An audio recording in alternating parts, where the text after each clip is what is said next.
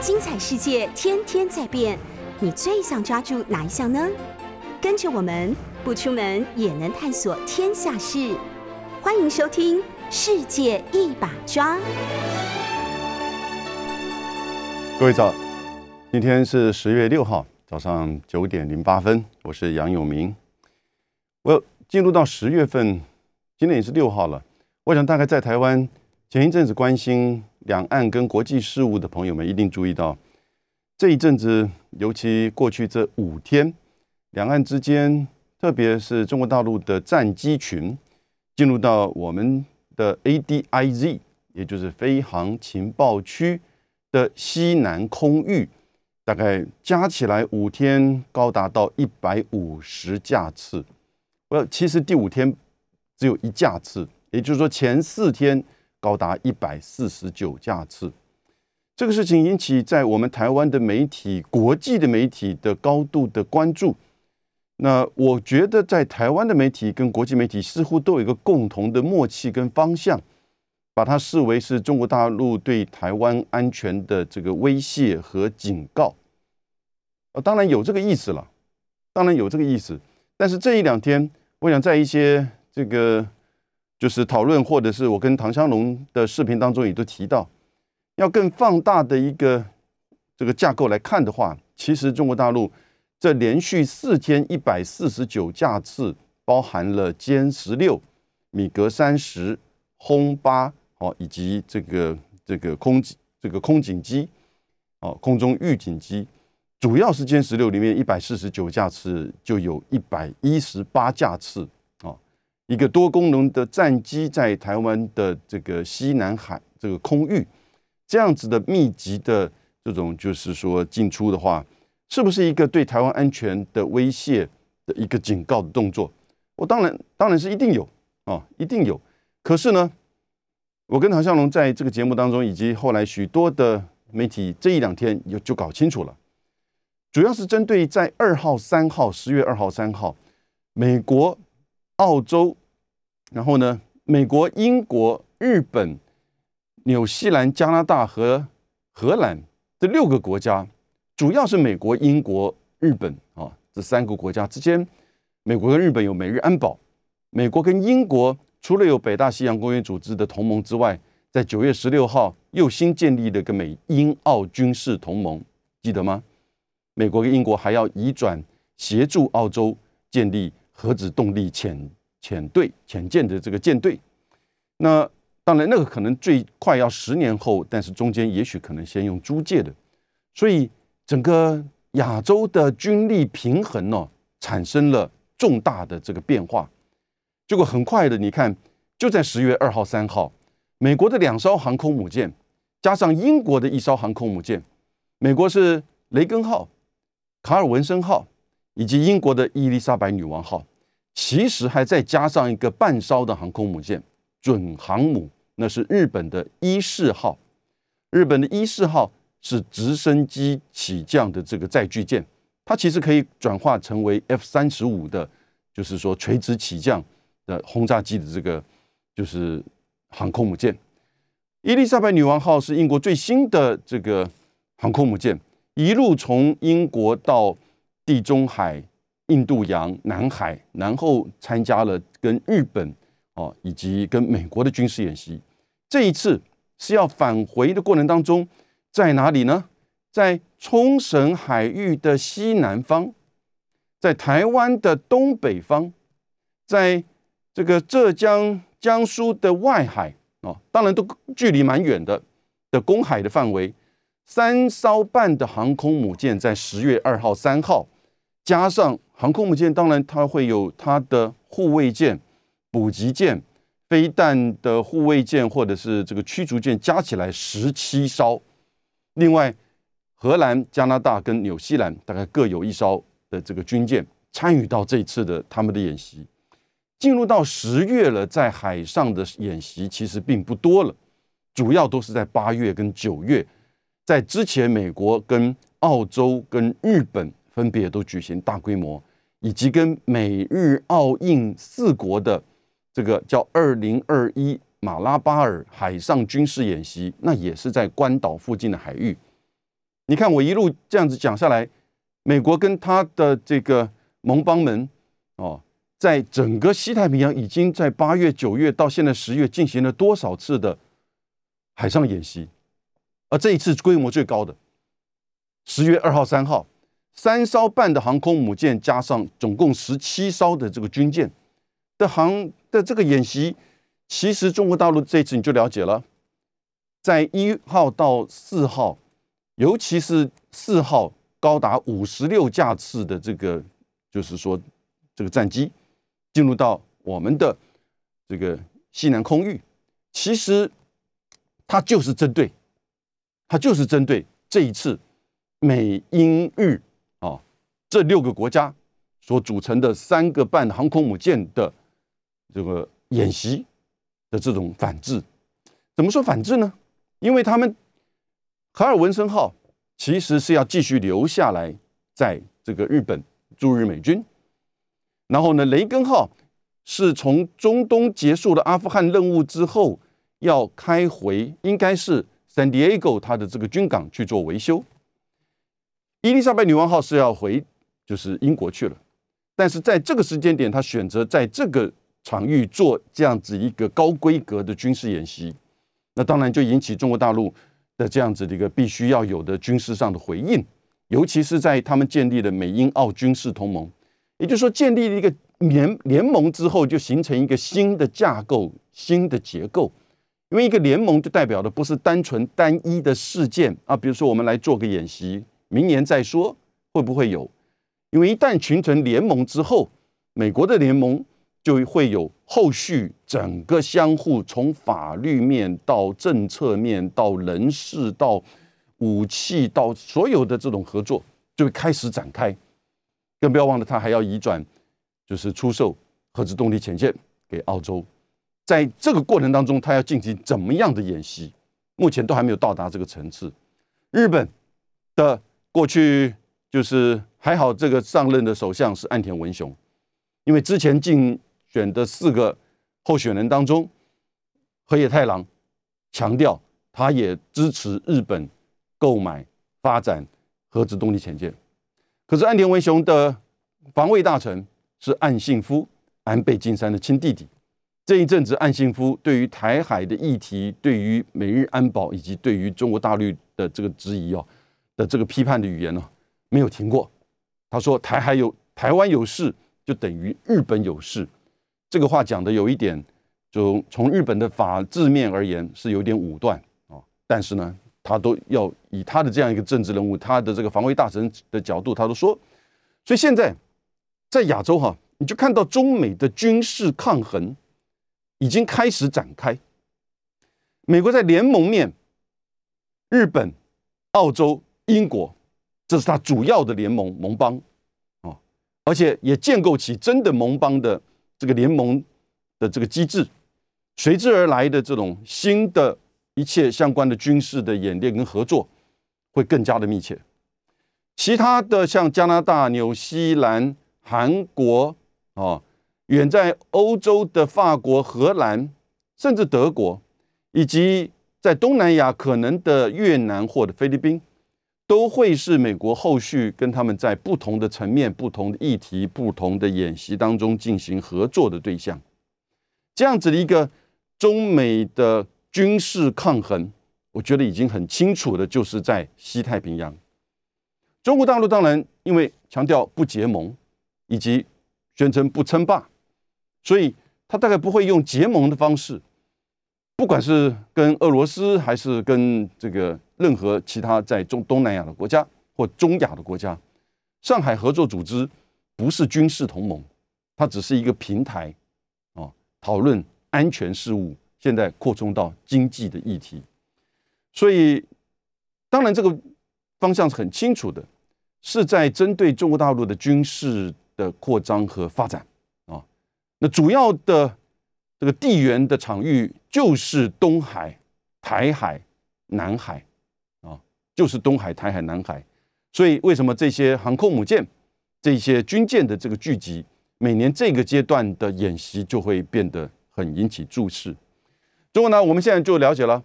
当然，它这么多飞机进入到我们的西南海域，是有针对台湾海峡、台湾的安全议题，哦，提出这个警告、这种警示。可是这一次主要是针对美国的六国十七艘军舰的这种反制行为，因为它这连续四天一百四十九架次哈，中国大陆并没有做任何公开的说明，或者是这个呃发表，也就是官方《环球时报》有一篇评论性的文章，但是呢，感觉上并没有就是说这个抓到。真正的重点，那应该是由过去军方或者是对台的机构，或者是这个国防部要做相关的这些发言。过去类似的这些活动，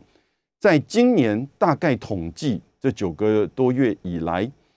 在进入到西南海域的战机的架次，已经将近有九百架次，包含前四天的这个一百四十九架次。在去年大概有七百多，将近八百啊，这个架次。那过去通常大概有个几架次或十几、二十几架次，然后呢不会有连续这么长的，那以及呢不会有就是说一天达到三十到四十到五十六架次。十月四号，所以这一次的这个情况很清楚。不过当然你说是对台湾的一个警示，也绝对正确啊，也绝对正确，因为。在中美之间的军事抗衡的山海一线，东海、台海、南海，特别就是台湾海峡的议题，台湾安全的议题，最可能就引起美中之间的这个直接的冲突啊。在南海层面，我觉得其实大概那种运作的模式都已经出来，而且南海的行为准则，中国大陆跟东南亚各国的预计，也许明年底。会呈现，在东海层面，那是日本，那是钓鱼台，它的象征意义其实高于实质意义。双方都知道，各方都知道怎么自我克制，尤其是日本跟中国大陆这边。那 因此，这边你说要发生，而且钓鱼台也是美国所讲的好几次，是包含在美日安保的。这个范围之内的哈，虽然美国对于钓鱼台的主权是不采取任何的立场，所以台海的议题其实最最关键。那过去这几天呢，整个台湾的媒体跟国际的媒体就其实把这个议题，中国大陆的军机一百四十九架次，哦，就等同于是对中台湾的威胁，跳过了美国自己本身在这整个西太平洋过去这段时间。不断的其实是在提高军事的对峙，以及军事联盟的这种整备整合，还有各国军事军舰到航空母舰的演习的这种合作，这些的提升，你想想看，如果今天是在美国的这个洛杉矶还是圣地亚哥、圣地亚哥的外海，你不管多远，有中国大陆航空母舰在那边进行演习，或者几个。国家的这个军舰十七艘军舰在那边演习，你觉得美国会怎么反应？对不对？那你看到现在的这个频率、次数啊，以及就是说它的这个层次越来越高。我其实觉得中国大陆在这一次的，就是说虽然用对等的一百四十九架次针对这个西南空域、巴士海峡在进行某种程度的这种反制。但是相当的自我克制的，并没有做任何的批判或者是发言。我说，我只是针对这个西太平洋三艘半的航空母舰的这个会师演习。为什么？我们等一下会讲到。因为现在习近平跟拜登准备要开始进行会面的准备，视讯会面的准备啊，所以大概不希望在这个时间点啊的发言去影响到这个进这个进程。可是呢？你的航空母舰就是在那边做这样子规模的演习，而且为什么选择西南海这个空域？那各位要理解了，那是一个这个等于是说是个咽喉，什么意思呢？是从台湾海峡跟巴士跟西太平洋穿过巴士海峡进入到南海的必经的这个水，这个就是说这个场域，哦，因为。第一岛屿链的几个重要的出口，对中国大陆而言，第一岛屿链就是说直接最方便的、最快的出口就两个，一个是在冲绳群岛附近的这个宫古海峡，另外一个就是巴士海峡。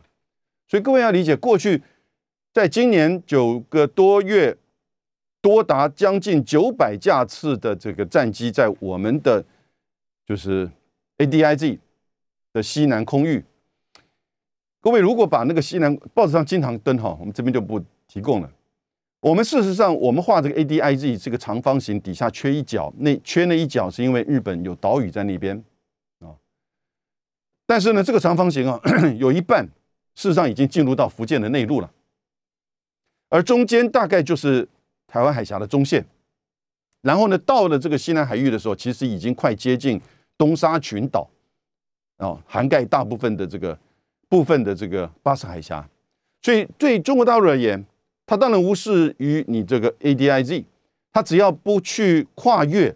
这个海峡中线，因为海峡中线不可能再画到那么远，那边已经不是海峡了嘛，不是台湾海峡，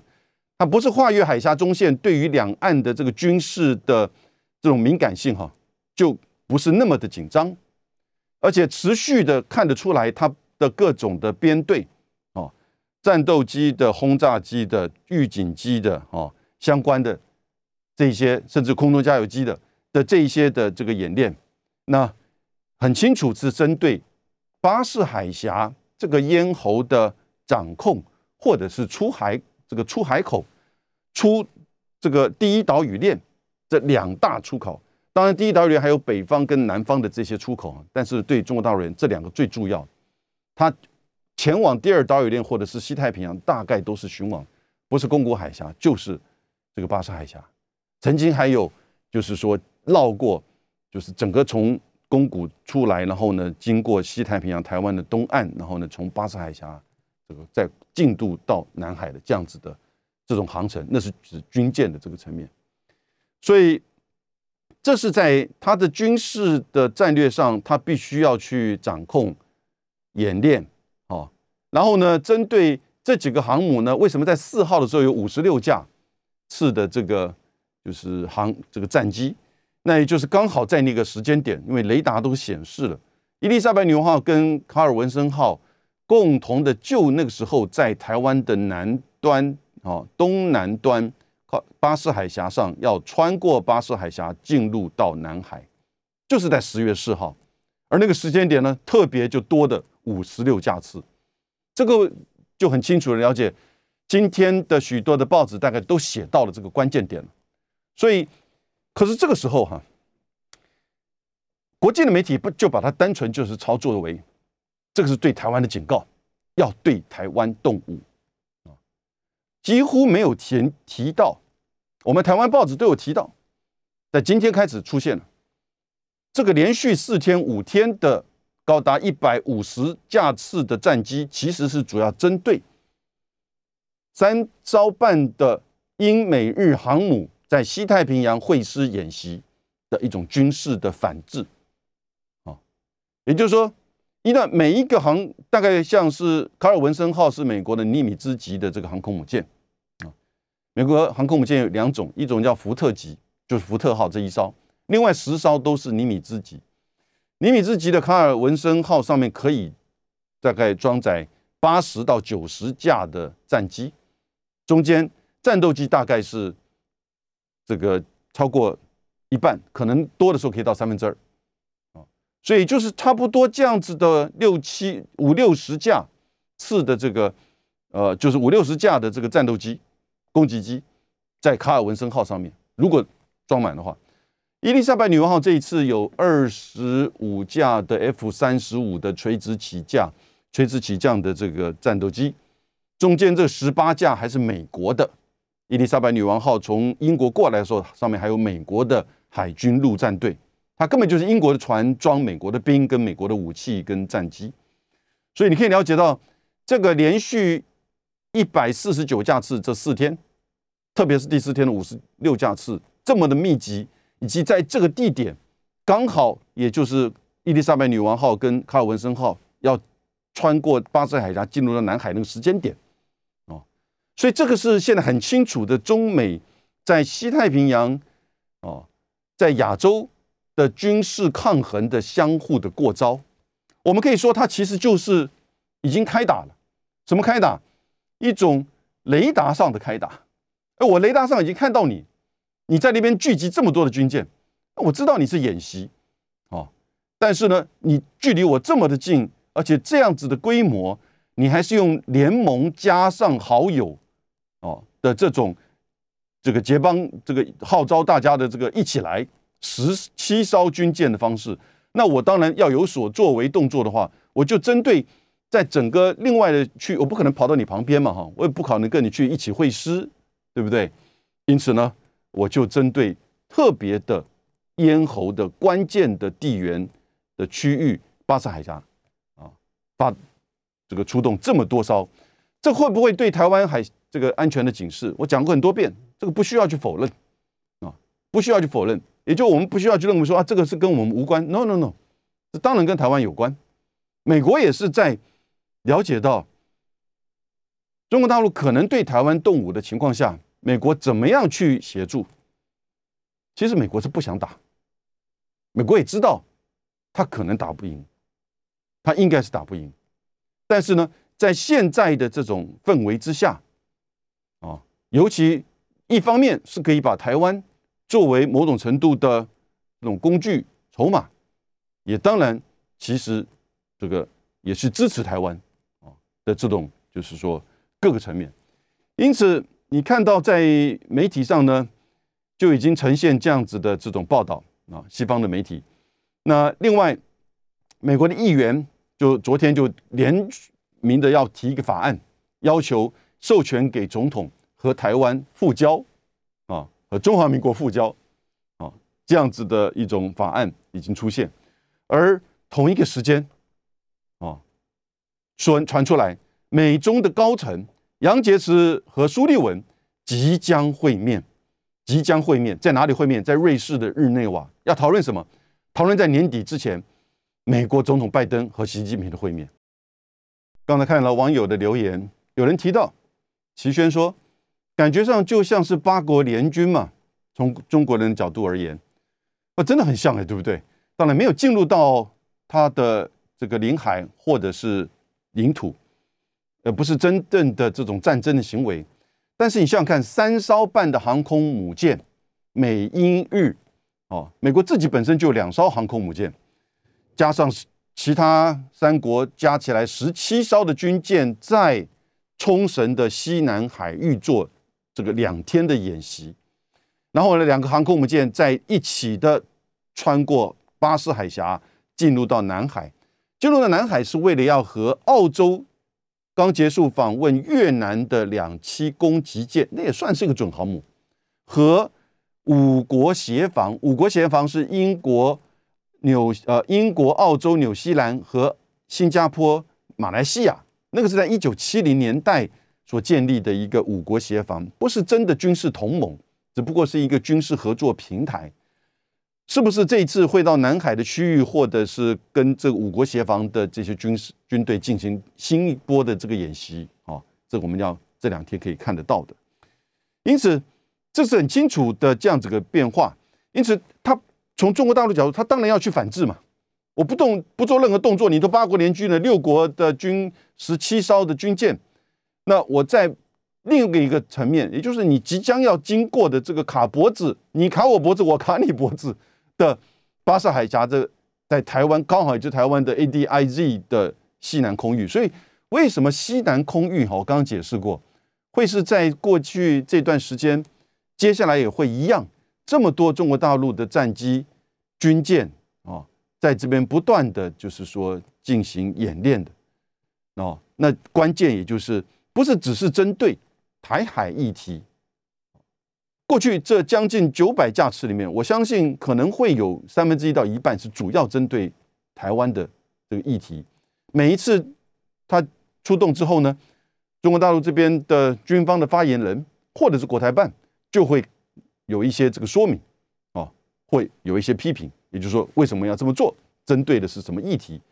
提出怎么样的这个警告。但是通常大概是美军的这个军舰穿越台湾海峡，或者是台湾的。这个部分跟美国的互动，或者是一些台湾政治人物的发言，哦，大概各种可能性，我们这个都可以将来整理一下啊，整理一下，怎么样的议题事件引起怎么样的这种对方的反制或者是反弹啊？这一次很清楚，他是在反制这个大规模的军事演习。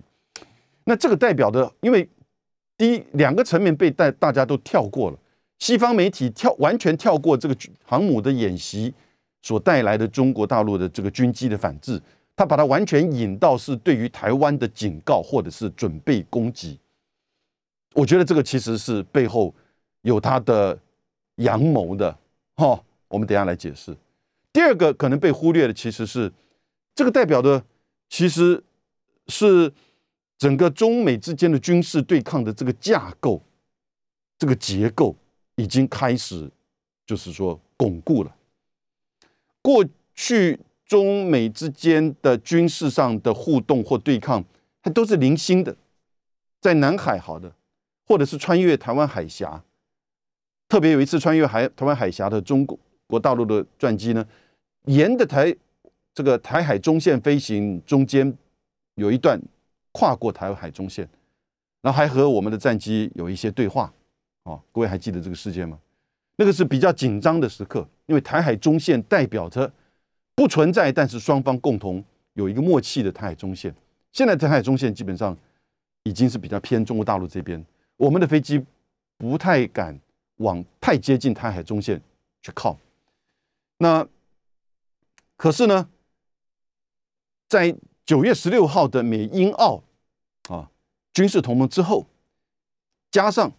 从二月份开始不断美国在推的台海议题。台海安全议题的国际化，也就是所有跟日本、澳洲、呃韩国、G7 这些国家以及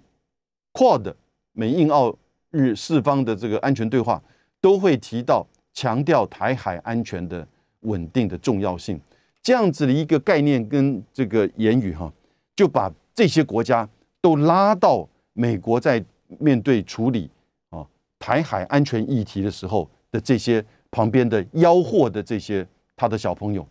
啊，吆喝的这些他的跟随者，怎么吆喝呢？有的时候会在政策上、发言上，我刚刚讲的日本的防卫大臣岸信夫就是如此，澳洲的总理 Morrison 也不断的在这边吆喝，啊啊，台湾的这个安全的重要是我们必须要关注的，然后呢，以这个为理由呢，来去告诉。他的这个国会跟他国内的支持者说：“我们必须要废掉跟法国的十二艘柴油潜舰，买美国八艘的核子潜舰，为了澳洲的安全，为了南海，为了台湾，没有错。当他们宣布啊建立美英澳军事同盟的时候，我看的澳洲的报纸好几个投书，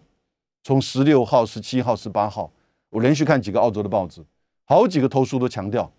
台湾的安全跟我们澳洲是有密切的关系，而核子动力潜舰可以去贡献，啊，有能够有所贡献。当然，他们都不敢讲的太明确，都用这样子的这种说法跟理由。所以，呃，可是实际上呢，中美之间的军事的这种这种对峙或者是说抗衡呢，已经在那边形成。但回到我们今天另外一个重点就是。标题上所讲的，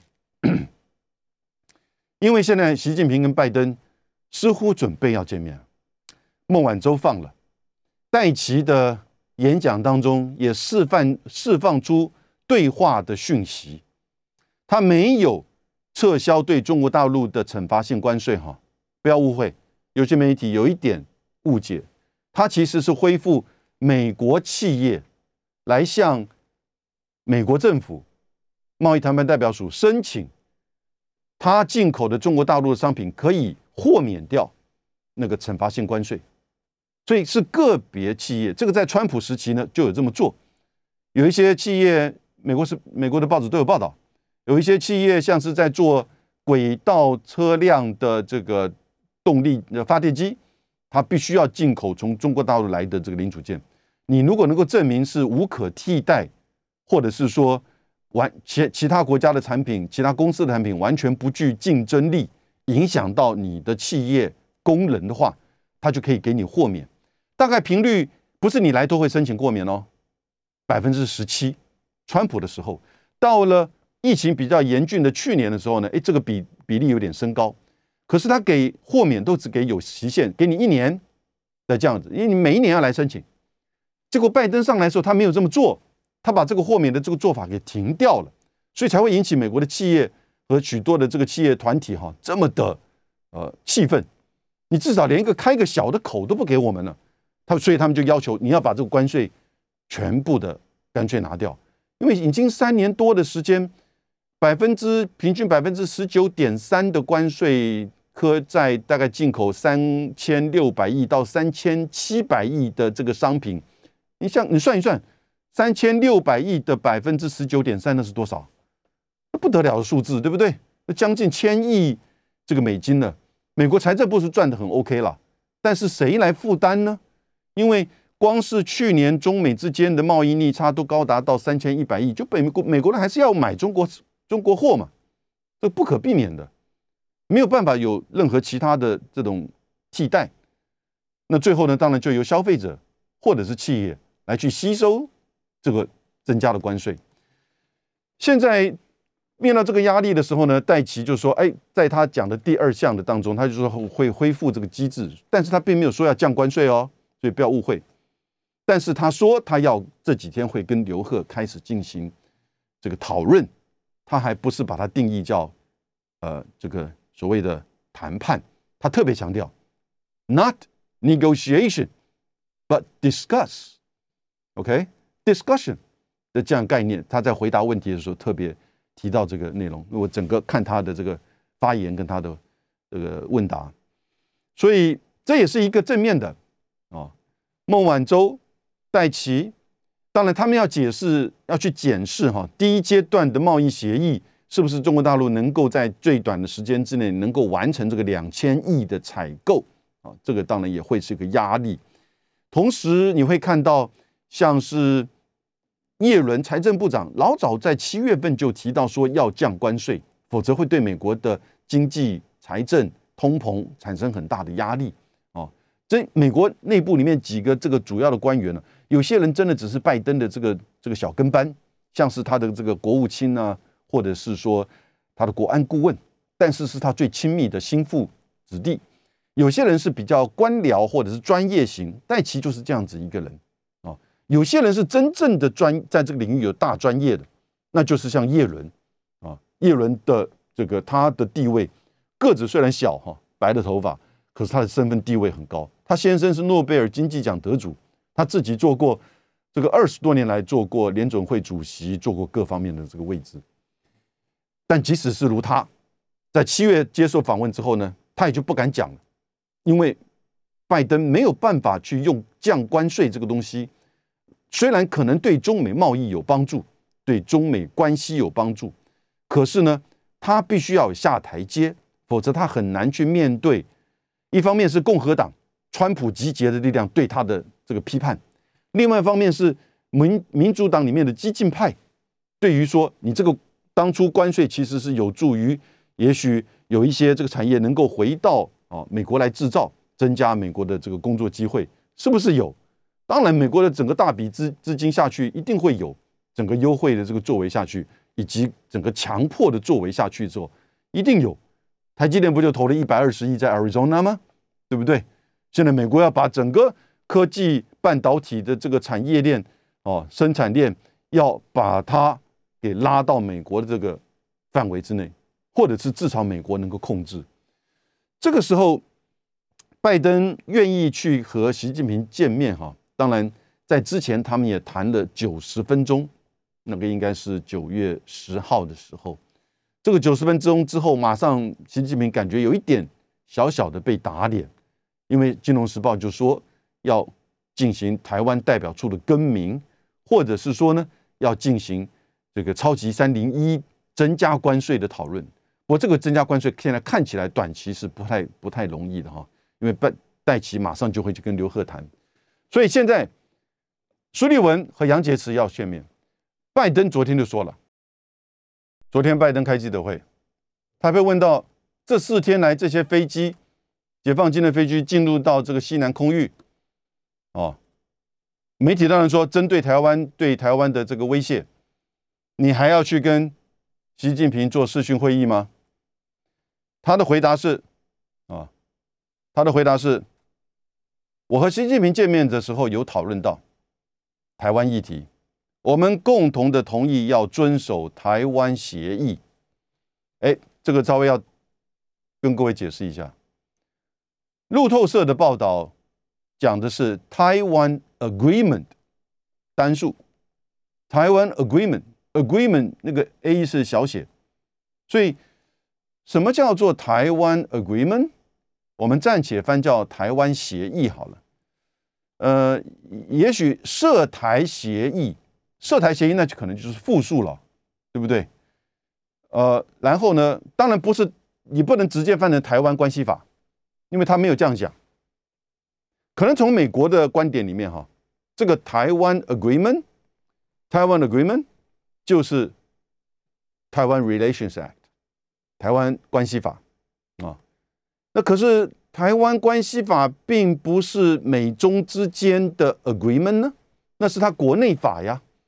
也不太对。所以光是从国内法的这种属性。和名称而言，内容而言，拜习之间没有去同意遵守《台湾关系法》，这个是绝对要理解的哈。有些报纸的标题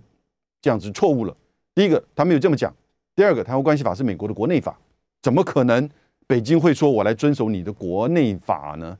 我遵守国内法的话，你干脆你就孟晚舟把他抓去算了嘛，对不对？你的常备管辖我都不接受了，在台海议题上的这个《台湾关系法》。他当然也不会说是他所同意的台湾协议的一部分。那所以，什么叫做中美之间相互以第一个很重要的关键哈，这一定是他们已经有同意的台湾协议。那什么东西中美之间在过去有相互同意的台湾协议呢？呃，我讲三公报最重要了，就是三公报：建交、上海跟就是八一七，对不对？那我想从北京的角度，建交跟上海谈的是一中原则，美国是讲一中政策，而我更完整一点讲，叫我们的一中政策，Our One China Policy。你仔细看哈，因为两岸之间的议题，这个文字很重要，也很微妙啊。你有时候差一个文字或错了一个文字哈，那个。就失去掉那个 juicy，呃，这个它的真正的意涵，Our One China Policy。那中国大陆这边讲的是一中原则。那不管怎么样，这个上海公报跟建交公报主要就是这个东西，啊。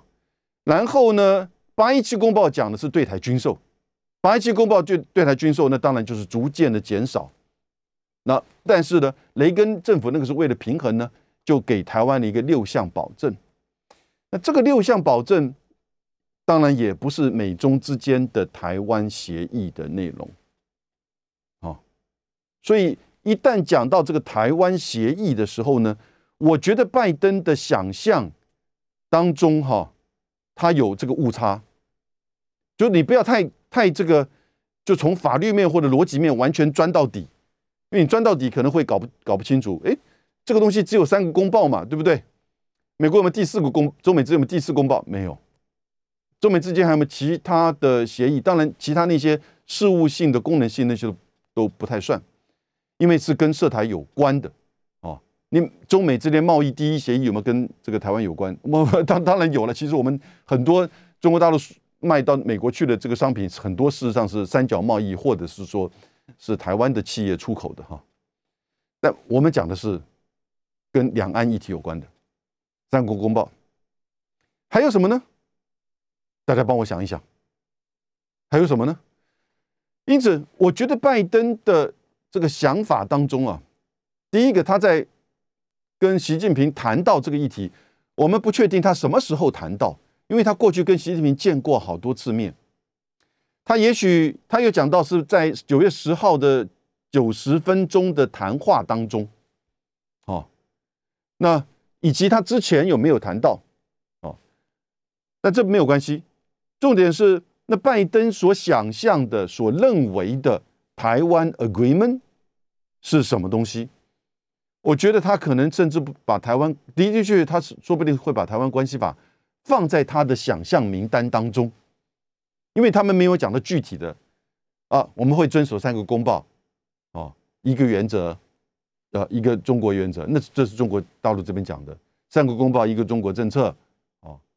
我们通常他美国讲的是三报一法，在台湾议题上是三报一法，三报是跟中国大陆的 agreement，agreement。不一定是说真的这种条约啊，这种公报也算是一种相互的，就是说共识或者是协议。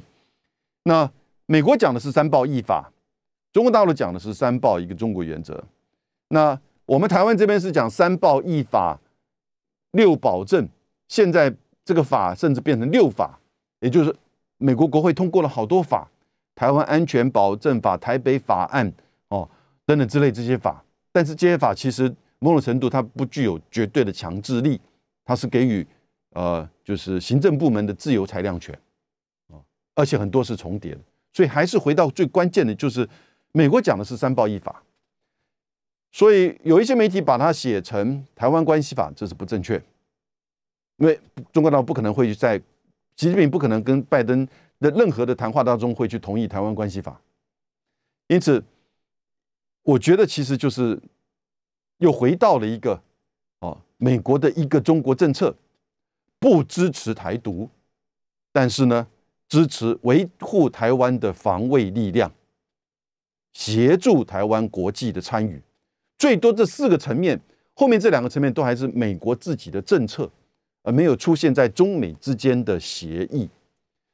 我这边讲的比较深度，比较比较。比较深入、比较清楚，是因为我们接下来看，如果习拜之间真的在十月三十号的集团底，或者是之前，他不需要直就在那个高峰会的时候举行这个视讯会议，他可以，他可以之前，哦，我觉得不会之后，为什么呢？因为十月三十号之后，隔一个马上那个礼拜就会到英国去开气风气候高峰会。拜登这么想要在这一段时间要去跟习近平有一个直接的视讯的对话，我觉得也是为了这个气候高峰会。除了他自己内政问题，除了中美之间的贸易问题，除了中中美之间现在有很多的这些延伸出来的军事的这种对抗的结构、台海的这个议题哦之外呢，所以他还是要在这个时间里。因此，我的预言大概应该会在十月三十号之前。如果要举办的话，举行这个会议，那这个会议会不会谈到台湾？一定会。会不会有什么具体的太多具体的进展？呃，会也不会。具体大概就是重复刚才所谈的这个三公报或者是台湾协议哦。但是呢，可能美国会也有一点各说各话，因为不会有交集在这个议题上。然后呢，不会让这个东西卡住，再继续往前走，所以也不会有太这细部的这个内容。啊但同一时间，各位有没有看到这两天蔡英文总统在这个 Foreign Affairs 发表一篇文章？他说台湾的失守会对世界是个灾难。那同时，你看 Foreign Affairs 就开始在讨论中国武力犯台、武统的这些文章了。可是这样子的一个氛围，哈，这个氛围其实并不是真正的去啊重视台湾安全的这个维护，而是真的去把台湾当做一个美中之间可能。爆发热战的冲突点，哦的这种预防或者是协助台湾的自卫，啊的这种角度来去做探讨，所以我觉得台湾还是在这个过程当中变成一个，就是一个傀儡，啊美国的这种傀儡一样，在以及台湾政治人物的傀儡，把台湾的安全系于一个这种被掌控，而不是在我们自己的手中。今天分析到这边，谢谢大家。